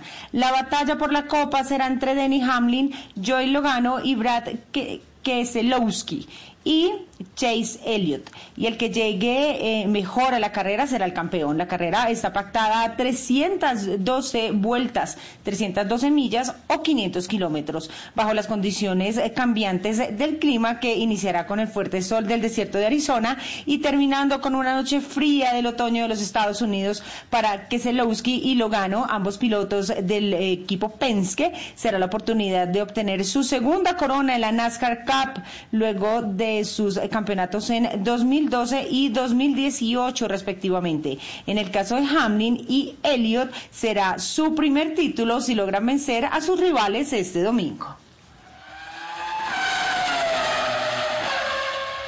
El más joven de los Leones ha sido elegido por la Unión Italiana de Periodistas del Automóvil UIGA como el Auto Europa 2020-21. La nueva Peugeot 208, que anunció su llegada a Colombia y está disponible para la preventa en el país en su versión a gasolina, forma parte de la familia que en el viejo continente se puede adquirir también en las versiones diésel y eléctrica. Con esta distinción, la nueva generación de la Sud Peugeot 208 se convierte en el sexto Peugeot en ganar este prestigioso galardón, tras el 207 coronado en 2007, el 3008 en 2010, el 208 en 2013, el 2008 eh, en 2014 y el 308 en 2015. Por primera vez, Auto Europa 2021, además de tener como jurados a los miembros de la UIGA, incluyó en la votación a líderes de opinión y público para distinguir el mejor de los siete finalistas seleccionados entre los 15 candidatos de vehículos producidos y comercializados en Europa, con un mínimo de 10.000 unidades. Los invitamos a que sigan con la programación de Autos y Motos aquí en, Blue Radio. Estás escuchando Blue Radio. Llegó el momento de sorprender a los que más amas preparando una deliciosa receta. Es tiempo de cuidarnos y querernos. Banco Popular. Hoy se puede. Siempre se puede. Conoce la nueva tarjeta de crédito Zafiro del Banco Popular. Diseñada para agradecerle a nuestros profesores por todo lo que nos han enseñado. Con descuentos en todas las compras en establecimientos relacionados con educación. Seis meses gratis de cuota de manejo y mucho más. Solicita ya tu tarjeta de crédito Zafiro en nuestras oficinas y disfruta todo lo que tenemos para ti. Hoy se puede, siempre se puede. Banco Popular. Somos Grupo Aval. Vigilado Superintendencia Financiera de Colombia. La gente ya no cree cuando le dicen esto. Importante para nosotros. Así es. Opinas y no pasa nada. Nosotros vamos a cambiar eso. Ahora, tu opinión es muy importante para recibir bonos en entradas a cine, comida, ropa, almacenes de Ingresa ya a chl.com.co e inscríbete gratis. CHL, nos das tu opinión. Nosotros te damos beneficios. Ahora en Blue Radio los foros virtuales Blue 4.0. Conéctese con nuestros canales digitales. No se pierda este 10 de noviembre a las 11 de la mañana una conversación entre la vicerrectora de la EAN, Juanita Rodríguez Catá, el exministro de las TIC y presidente de la Alianza IN, David Luna, y el profesor de la Universidad de California, Berkeley y co-creador de Jupiter, Fernando Pérez, sobre ¿Están las universidades formando el talento que necesita el nuevo mundo? Foros Blue 4.0. Conversaciones que transforman a Colombia.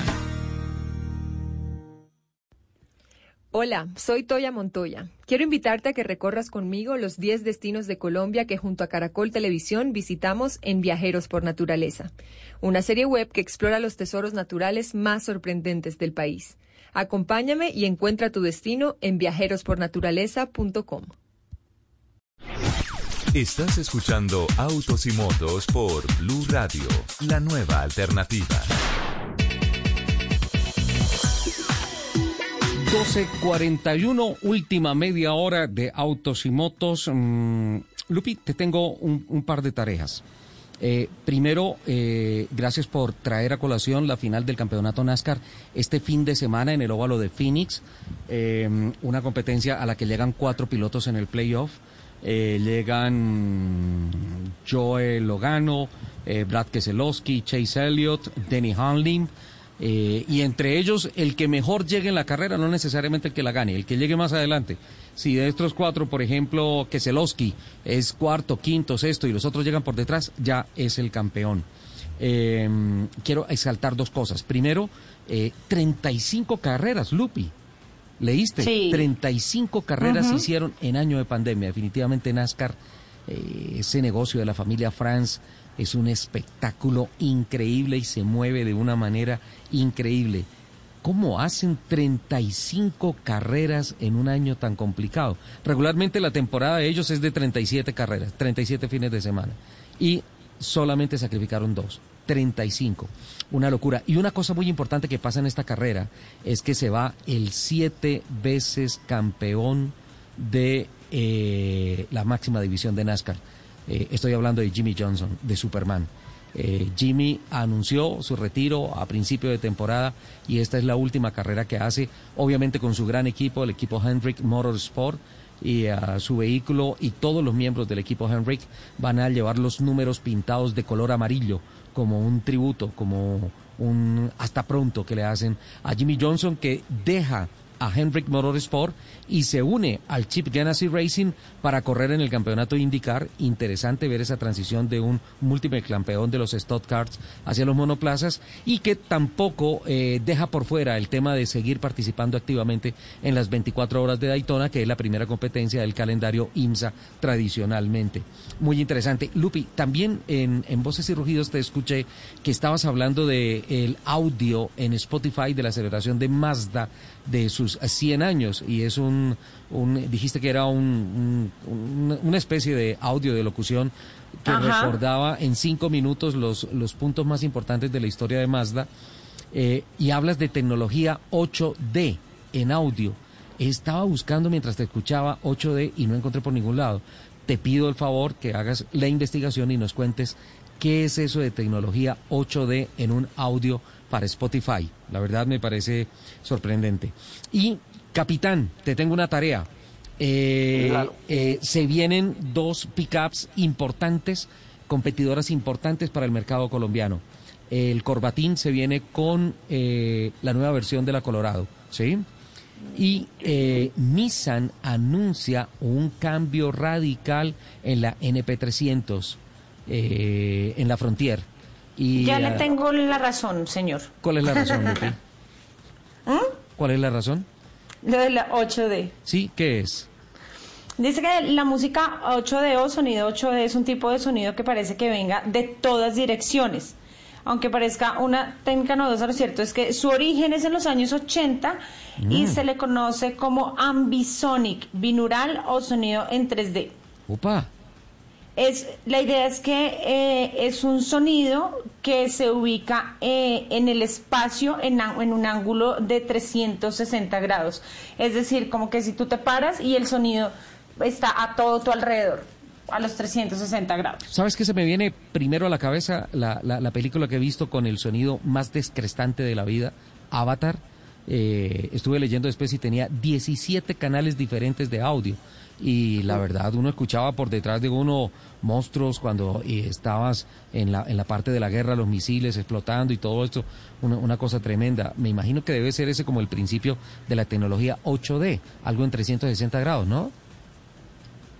Sí, señor, sí, señor, la idea... Y la idea me parece genial poder escuchar esa historia y todas esas narraciones eh, en un tipo de sonido así.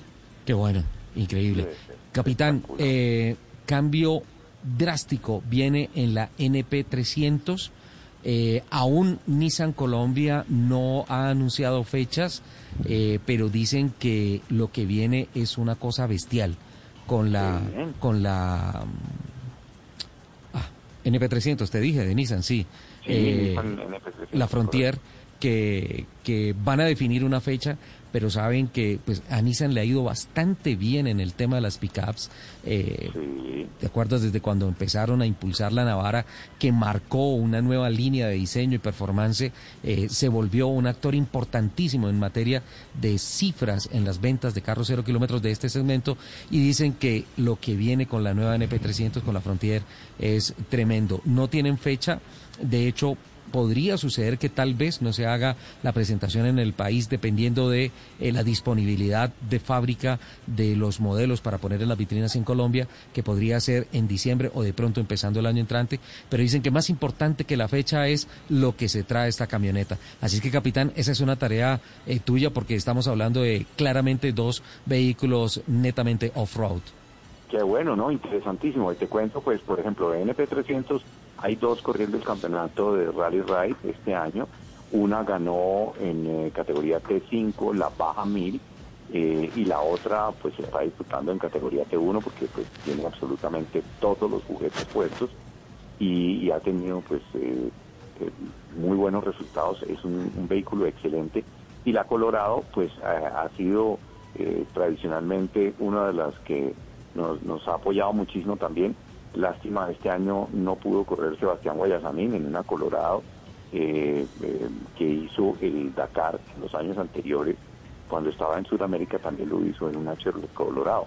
Entonces, las conozco y me parece fantástico que, que vengan repotenciadas o con cambios importantes y lo vamos a, a estar muy pendientes para registrar todos los detalles acá para nuestros oyentes de autos y motos. Claro, capitán, hay que manejarlas, hay que probarlas y hay que compartir porque la verdad son un segmento, un segmento muy, muy, muy importante en, en términos de el manejo de la economía del país. Eh, uno no se imagina que las pickups sean tan fundamentales para sostener ciertas líneas de comercio, de transporte, de insumos, de alimentos. Eh, son, en el tema de minería, en el tema de construcción y por supuesto en todo el agro son importantísimos. Em, entonces eh, tenemos esa tarea, capitán. Y a propósito que hablas de Rally Ride, dejas la selva y te vas para Gómez Plata, ¿no? Ay, yo quiero ir, por favor, llévenme. Bienvenida, Lupi, claro que sí, por supuesto. ¿Será que no hay será que no hay alguien de aquí, alguna marca que nos esté escuchando que me quiera prestar un carro para irme a Gómez Plata? Bueno, pues eh, Gómez Plata va a ser la final ya, va a ser la final del campeonato y va a ser espectacular. Tenemos ahí eh, eh, una cantidad de las categorías están muy apretados los números, puede ganar cualquiera, así como en NASCAR que tú dices que de cuatro pueden ganar cualquiera de los cuatro, pasa lo mismo en, en, el campeonato, pues hicimos tres válidas este año por las razones que todos conocemos, pero, pero bueno, ya vamos a hacer eh, la final en Gómez Plata, que es al nororiente de, Medellín, muy cerca de Carolina del Príncipe, donde hicimos una válida el año pasado, una región fantástica, lindísima, hermosa, Carolina del Príncipe es hermoso. Sí, Carolina del Príncipe es hermoso. Esa, esa, esa es la montaña, ¿no, capitán? Esa es la zona de Juanes, ¿no? Es la zona de Juanes, sí. Eh, pues allá tienen una estatua en Carolina del Príncipe eh, donde dicen que nació Juanes. Eh, no, allá no nació Juanes. Allá nacieron sus papás y viven allá. Juanes nació en Medellín. Bueno, está la casa de la familia de Juanes. De sus papás, ajá como un museo y la presentan y es muy lindo y el, municipio es hermoso. Pero esta vez vamos a hablar de Gómez Plata y en Gómez Plata nació el papá del presidente de la República, por ejemplo. El papá de Iván Duque Márquez nació en Gómez Plata, lo cual es muy importante para nosotros eh, y, hay un apoyo importantísimo también de la alcaldía y de toda su gente.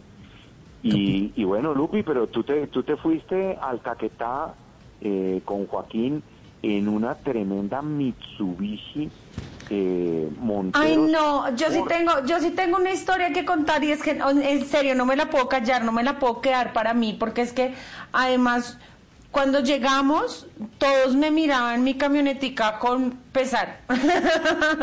Porque como obviamente mi carrito iba stock, no tenía todas sus cosas 4x4 y todo. El Capi sabe que yo soy, que hasta ahora estoy aprendiendo 4x4, soy un poquito ignoramus del tema. Entonces, todo el mundo, nadie, nadie daba un peso por mi camioneta en el recorrido. Y tuvimos un pedazo eh, el último día en donde llovió mucho y el barro estaba, que era, no era barro, ya era sopa. Eh, y obviamente ya como que las, el, eh, por, donde se marca el camino, por donde pasan todos los carros, ya estaba muy bajito y obviamente el centro ya estaba muy alto, entonces el, paso de los carros estaba súper difícil. Eh, muchos carros enterraron, no voy a decir marcas, muchos carros con mucha plata y muy preparados para hacer 4x4 se enterraron y tuvieron que jalarlos y empujarlos y de todo. Y mi camionetica así, toda estoxita y toda bonita, pasó como si fuera de paseo. Qué bien. Y todo el mundo me aplaudió y todo. Yo, yo, yo al respecto también tengo que decir que abriré un capítulo especial para hablar de Exmod Subaru.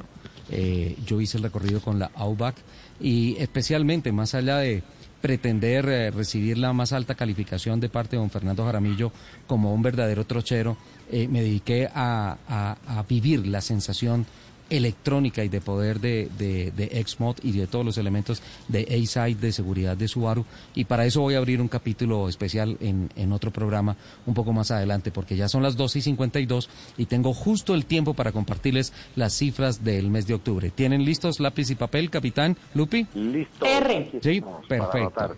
Bueno, entonces empezamos con vehículos. Cerró el mes con 20.886, estoy hablando del mes de octubre, un negativo del 12.6%, pero importante, solo desde febrero, solamente este año se habían registrado o se registran ya dos meses con un poco más de 20.000 unidades. Febrero sin pandemia y octubre con pandemia.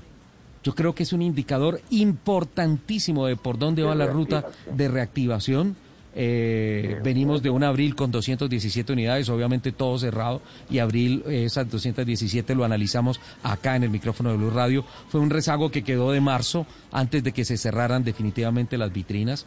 En total, un acumulado de 139 mil 425 unidades para un negativo del 33.3%.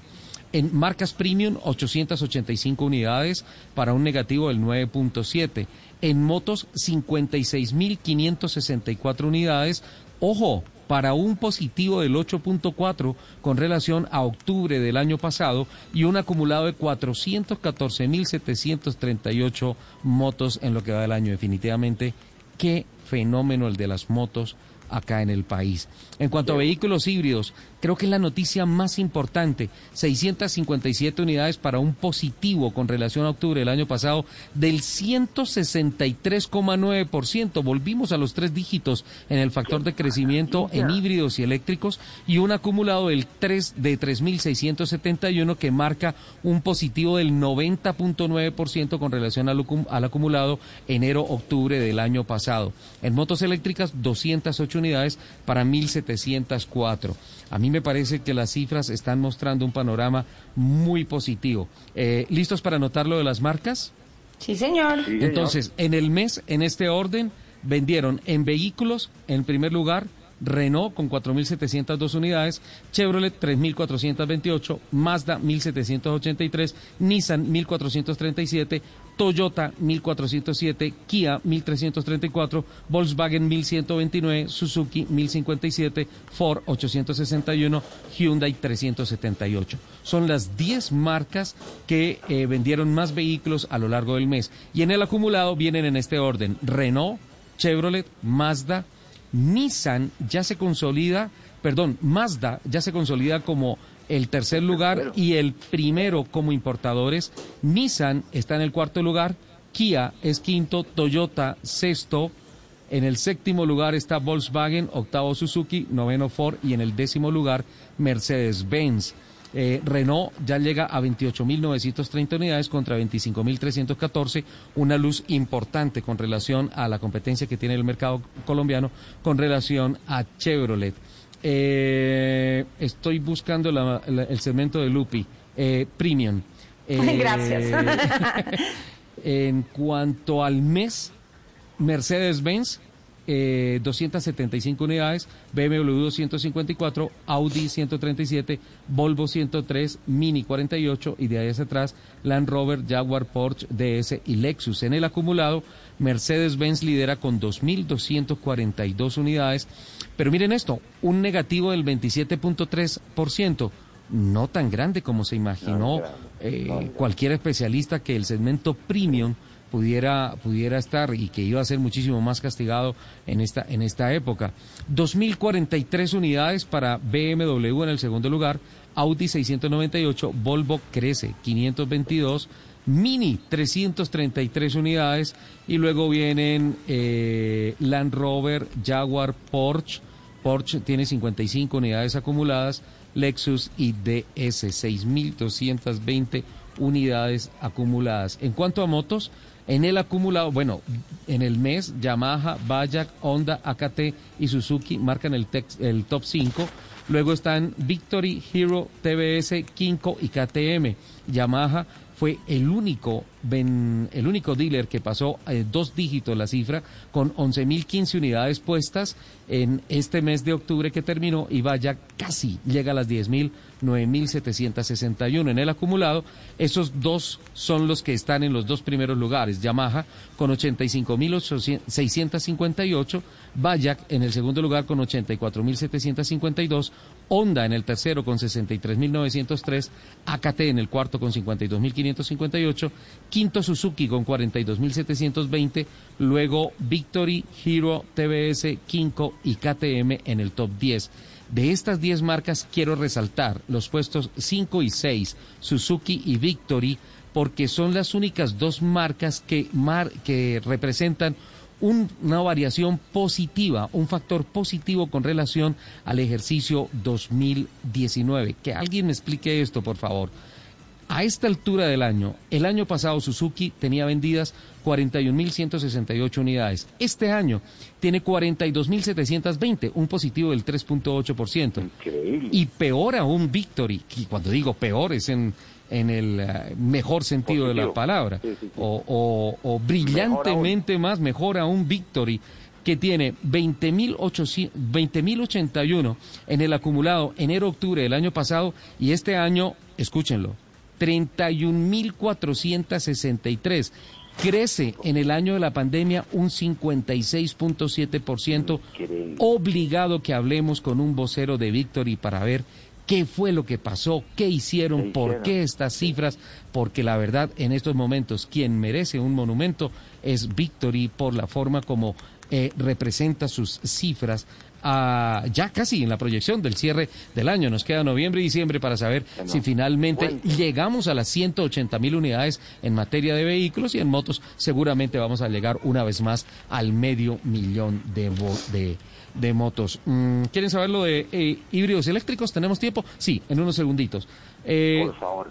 Toyota en el mes lidera Ford, Kia, Mercedes-Benz y BMW en los cinco primeros, en el segmento de híbridos eléctricos. Y en el acumulado, Toyota, 1.133 unidades. Es que Toyota con el Corolla la sacó. Con el Corolla híbrido, sin duda alguna. La sacó. Kia, 707 en el segundo lugar. Mercedes-Benz, 411. Mercedes-Benz con los híbridos, sin duda alguna. Ford, 363 en el cuarto lugar, BMW 238 en el quinto lugar, en el sexto Renault 148 unidades, en el séptimo Orange 109, en el octavo Stark 70, en el noveno Hyundai con 69, Ionic va creciendo y BYD en el 10 con en el puesto 10 con 66 unidades. Estas cifras prometen que al cierre del año tendremos Dios mediante 180 mil unidades en el mercado colombiano. Una de la tarde en punto. Nos vamos, capitán. Nos vamos, Lupi. Ay, eh, perdóname, jefe, pero es que no podemos terminar sin esta pequeña Rápido, aclaración. por favor, porque tenemos noticias sí, me voy rápido, pero déjeme hablar. Sí, dale, Una pequeña aclaración que me manda mi mamá, que si no la hago, después me deshereda. Sí, ¿Qué dice la Entonces me dice que los papás de Juanes no viven en Carolina porque mi mamá es de Carolina. Sí. Que el papá ya falleció y que la mamá, la señora Alicia, vive en Medellín. Ah, bueno, entonces visitaremos a la señora Alicia. Una de la tarde en punto, nos vamos con las noticias.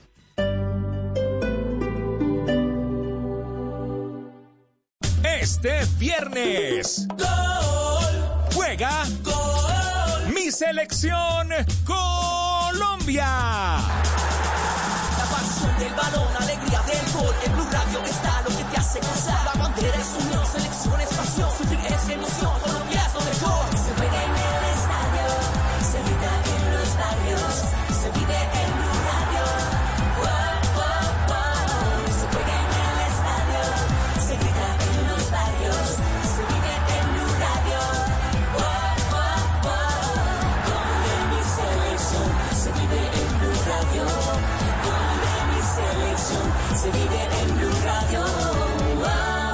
Para James, está picando.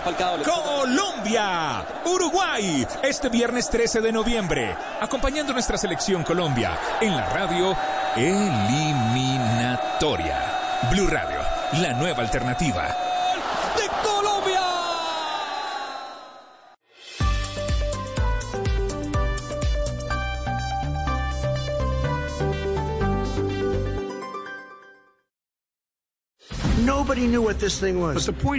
En Blue Radio seguimos las elecciones presidenciales en Estados Unidos.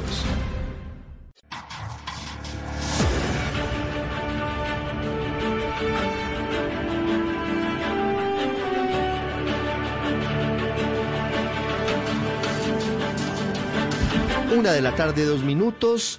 Bienvenidos a esta continuación de la transmisión especial que comenzamos en Blue Radio el pasado martes a las 6 y 45 de la tarde y que termina a esta hora con la noticia que ya está confirmada en Estados Unidos y que están reproduciendo todos los medios de comunicación del mundo. Joe Biden, el demócrata de 77 años de edad, es el nuevo presidente de los Estados Unidos, luego de una reñida disputa voto a voto con el presidente actual Donald Trump. Finalmente, el estado de Pensilvania, que da 20 votos electorales, recuerden que la cifra clave es 270, ya ha sido alcanzada por Joe Biden con estos 20 votos electorales y llegó a 273, es el presidente número 46 de la Unión Americana. Y es un momento histórico porque además del regreso de los demócratas a la Casa Blanca, Kamala Harris, la primera mujer, y además de ello, primera mujer afroamericana, es vicepresidenta del país. Hace minutos, Kamala Harris ha publicado en sus redes sociales un diálogo emotivo. Ella estaba haciendo ejercicio, habla por teléfono con el presidente electo Joe Biden. Un momento muy breve pero muy emocionante. Lo hicimos, Joe, dice Kamala Harris. Escuchémosla. We did it. We did it, Joe. You're going to be the next president of the United States. Sonríe Kamala Harris. Silvia, buenas tardes. Es un momento histórico. Ya vamos a hablar de, la senadora Harris que se convierte en protagonista muy importante de la política estadounidense y que también marcará un hito dentro de la política mundial. Sabe, Ricardo, buenas tardes para usted para todos los oyentes, que Kamala Harris tiene un carisma especial. Inició su carrera como fiscal allí en uh, el estado de California, una mujer con ideas, una mujer de un carácter fuerte, pero también muy carismática, que le llega mucho a la gente, a los norteamericanos. Estuvo fantástico